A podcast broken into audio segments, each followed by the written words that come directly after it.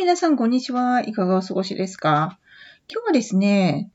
いや、あの、私、チチロール、フルショットとコロナワクチンを同時接種したという話をしたいと思います。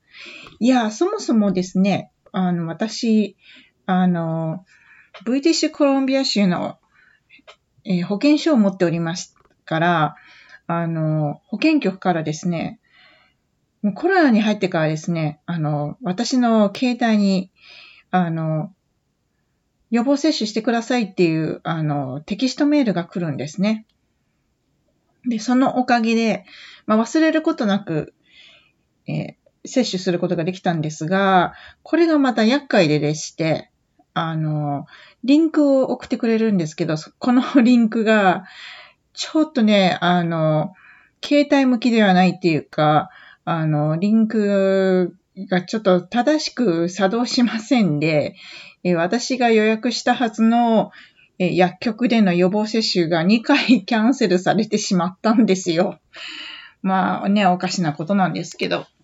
ですが、実は無事にこの間の土曜日に朝早くですね、朝の8時半に起きて接種することができました。万歳。いや、本当嬉しかったです。本当はもう少し早く打ちたかったんですけども、やはりあの、年齢の高い方から優先的にこういった接種は始まりますので、私みたいな年代の人は やっぱりちょっと遅いんですよね。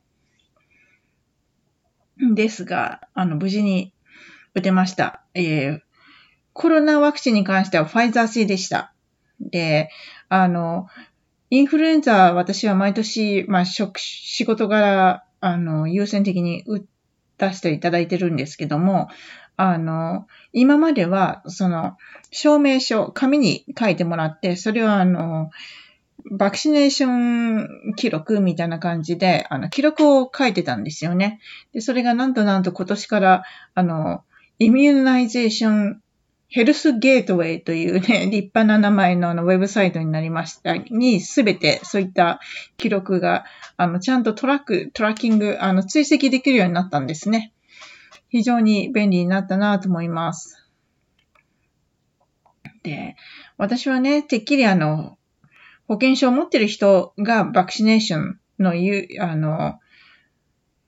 優先的にできると思ってたんですけど、なんとなんとね、後で気づいたんですけども、あの、こういったワクチン接種はウォークインでもできるそうで、あの、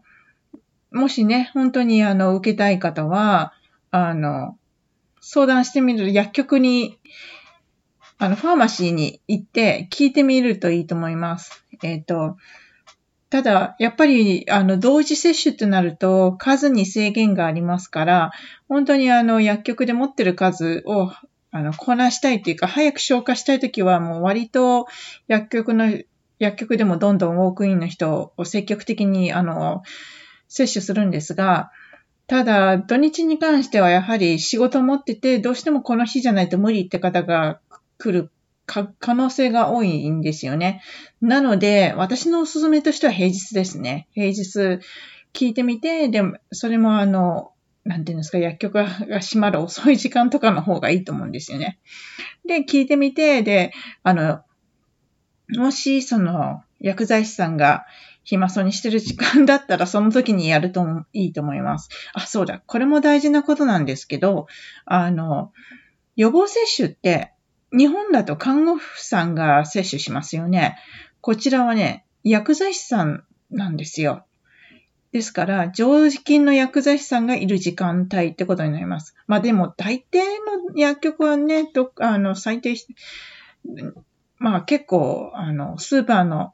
中にあったりしますから、そういったところの薬局は、必ず常勤の薬剤師さんいますから、結構遅くまでやってると思うんですよね。ただ、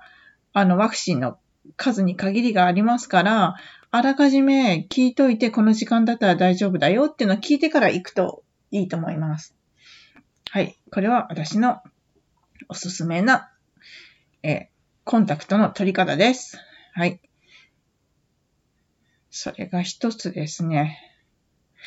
あと、そうですね。あ、そうだ、これも言おう、お伝えしておかなきゃいけないなと思ったんですけど、ファイザー製の、あの、コロナの、えっ、ー、と、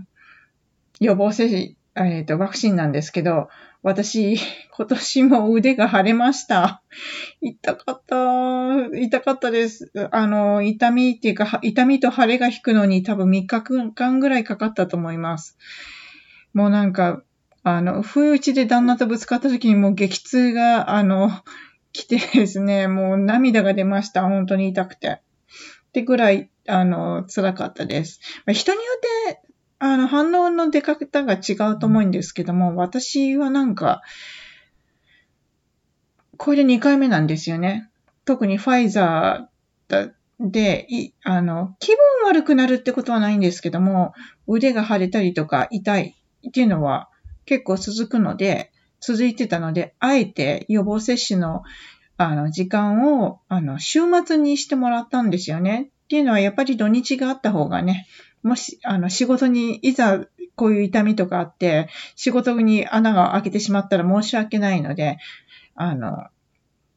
必ず、あの、時間に余裕を見て、あの、接種をするっていうふうに決めてるので、え、幸い、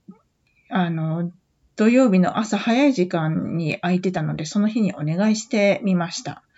え、本当にあの、打てたことに感謝してます。ね。でも、あの、普段、普段っていうか、あの、普通に勤務している方も、あの、労働基準法の中に、ちゃんとあの、予防接種を受けた場合は、3時間の時間給は保証しなきゃいけないって決まりがあるんですよね。確かこれはカナダ全般だったと思いますが、ですから、あの、予防接種をもし、ね、平日の午後に受けたいという場合は、その少し早めに上がる時間、なんか2時とか3時ぐらいに上がって、それで注射を受けるっていうのも一つの方法じゃないのかなっていうふうに思ったりします。はい。そうです。あと、これもお伝えしておかなきゃって 思うんですけど、皆さん、風邪ひかれた時、お医者さんにかかりますよね。で、まあ、日本の場合ですともちろん、お医者さんにかかると処方薬が出ますね。で、お薬服用したり、服用しますね。風邪止めとか、咳止めが出て、おそらく抗生物質が出て、そして、まあ、あの、トローチが出たり、うがい薬が出たり、いろんな薬が出ると思うんですけど、まあ、カナダの場合、風邪でお医者さんにかかったとしましょう。えー、抗生物質はまず出ません。あの、ひどい場合は喉を見て、え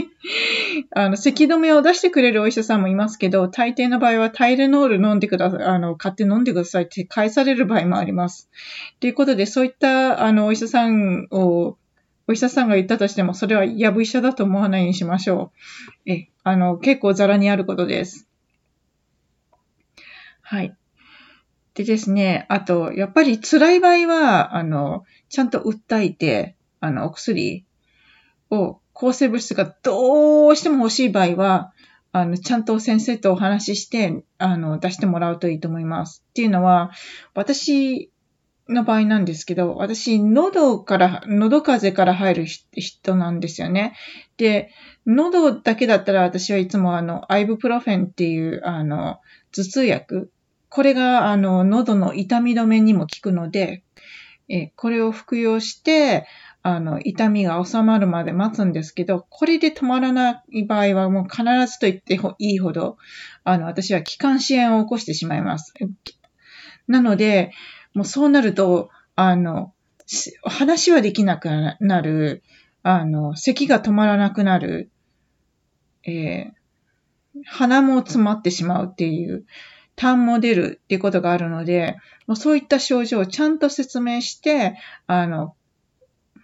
アンティバイオティックスをくださいっていうところまで私は説明するようにしてんですね。そうしないとお医者さん出してくれないんですよ、本当に。なので、え、あの、どうしても辛いって時は、あの、訴える必要はあると思います。っていうのも、あの、カナダのお医者さん、医療の場合は、あの、なかなか、あの、よっぽど悪いケースじゃない限り、そういった強い薬は出さないっていう、あの、ルールがあるっぽいんですね。なので、え、あの、アンティバイオティクスが出るっていうのは相当悪い時っていうふうに思うようにしておきましょう。で、また薬が強いので、すぐあの、お腹を下すってこともありますので、え、おな、あの、下しやすい方は本当に注意が必要です。そうですね。で、あの、これはいつもお医者さんおっしゃってるんですけど、出された、あの、抗生物質は必ず飲み切ってくださいっていうことなんですね。まあ飲み切らないと、それだけあの細菌がちゃんと外に出ないっていうこともありますし、やはりね、私たち勝手にコントロールしちゃいたいんですね。なんか3日ぐらい飲むとなんか良くなったような気持ちになってるんですけども、実はその3日間だけでは完全にあのウイルス、あの、は、あの、できらないそうなんですね。なので、一度体外に出すには最低でも4、5日はかかるそうなんですね。なので、お医者さんが、あの、出した、もし、ね、抗生物質を出した場合は飲み切るように心がけましょう。ということが言いたかったんです。はい。そうですね。あとは、そうだ、タイレノールの話をしたいと思うんですけど、タイレノールっていうのは割とこう、あの、市販のや、市販薬で、いろんなタイプの薬があるんですね。フフルインフルエンザの、あの、飲み薬もあるし、筋肉痛の飲み薬もあるし、全般総合漢方薬みたいな感じで、のすぐにあの痛みが引きますよ、熱も引きますよっていうタイプのものもあるし、本当にいろんな種類があるんですよね。なので、あの自分の症状をよく観察見てから選ぶようにするのをお勧めします。で、私もカナダに来て何年目かな ?2 年目か3年目の時にインフルエンザになりました。いやー、びっくりしました、自分でも。私がまさかなるとは思わなかったんですけども、いや、40度熱が出ました、その時。で、薬飲んでも、タイレノール朝晩飲んだんですけど、それでもあの熱が引かないんですね。で、治ったかなと思ったら、なんか両目が充血してね、真っ赤になって、私、本当にこのまま私ここでし、あの、私の人生おさらばになるんじゃないかなって本気で思いました。それぐらいあの強烈な、あの、インフルエンザでした。で、まあ幸い、まあタイレノールを飲み続けたっていうこともありましたし、私、ホームドクターをつけたんですよね。それ、その時に初めて。まあでもそれでもなんか、あの、お医者さん言ったら、やっぱタイレノール飲み続ければ大丈夫だからって言われて、で、その間も何度か言って、でも抗生物質は出されなくて、まあ様子見でっていうふうに、あの、またフォローアップしに来てくださいっていうふうには言われてって感じで、お医者さんとの関係は、あの、続いたんですけども、こういうことって結構大事だ、なんだなっていうふうに思いましたよね。私、あの、ホームドクターのことをすごい馬鹿にしてたんですよね、その当時。本当にもう、あの、なんて言うんですかね、インド系のお医者さん、女医さんで、で、もう結構適当にあしらわれてた感があっったんですよ。その時はそういうふうに思ってたんですけど、実は、まあそういうふうに何度も顔を出すうちに、あの、その先生がね、あなたは私の患者だからっていうふうに言ってくれたんですよね。それを聞いてからやっぱりあの、もうちょっとね、あの、先生のことを尊敬して、ちょっとあの、もうちょっと、あの、プロフェッショナルとしてちゃんとね、あの、お世話になってるっていう、あの、尊敬を持って接しなきゃいけないなっていうふうに気持ちに変わりましたね。今は本当に良好な関係ですね。あの、いろんなことを、精神的な、あの、相談とかも、いろんな話も聞いてもらえて、もうなんか、あ、もう先生ありがたいなって思いますね。で、やっぱりこっちに来ると、ね、お医者さんにできるだけかかりたくないし、めんどくさいし、とかって思ったりすると思うんですけど、あの、やはりね、いないよりはいた方がいいと思います。で、中にはね、その、移民向けの、あの、医療通訳のサービスがついてるクリニックもあるんですよ。ただね、もうなんかやっぱりお医者さんとその通訳者の、なんて言うんですかね、なんかこう、忖度ではないですけど、本当になんか患者さんをいいように使う、あの、丸め込んでるっていうかね、ちょっとさ、うさんくささがあるんですよね。で、あの、やはりね、英語で自分の症状を言うのっていうのはすごく難しいことではあるんですけど、やはり、あの、お医者さんといい関係を作るには自分の言葉でちゃんとお伝えするような、あの、経験をした方が、あの、私はいいんじゃないんだ。あの、直接お話をすることの方が、実は通訳者を入れるよりも大切なんじゃないかなっていうふうに思うんですよ。いや、つたない英語でもここが痛いんですよとか、こういうなんかここ触られると、なんかこういう、なんか、鈍痛があるんですとか、本当ね、シンプルな言葉でもいいんですよね。自分の言葉で言うのと相手が言うのではやっぱり意味合いがちょっと違ってきますからね。なんかそんなことを思いました。で、私も、とは言う私も最初はあの、自分で医者に行けなかったんです。あの、英語が話せないのが恥ずかしい。でも自分の症状がきちんと言えない。もうそれが辛かったです。本当に最初の2、3年。で、そのインフルエンザの時も実はうちの主人に一緒に行ってもらったっていう経験で経緯があります。まあその時はね、本当にインフルエンザで自分の力で歩けなかったからっていうのもあったんですけど、でもやっぱり自分で自分の症状が話せない辛さもあるんですけど、恥ずかしいって思いましたよね。なんかこう、何年もここに住んでるのに自分のこと、ね、症状を自分の口から言えないなんてやっぱり恥ずかしい、辛いって思いました。ですから、ね、そういうこともあったからやっぱり自分の言葉で自分がどう思ってどう感じてるのかっていうのをちゃんと伝えるようにはなりたいよなって、せっかくここに来て住んでるんだからっていう思いがありましたし、ね、やっぱり、うん、なんか、お医者さんとはいい関係この先生とはって信頼できる方にはやっぱり自分の正直な気持ちを話したいなっていうのもありましたからね。はい。というわけで、え、あの、私の拙い最近のお話をちょっと話してみました。はい。なんか皆さん、もし質問があったら、どしどしなんか聞いてみてくださいね。はい。それでは今日のお話はここまで。Have a wonderful weekend! チチロールでした。バイバイ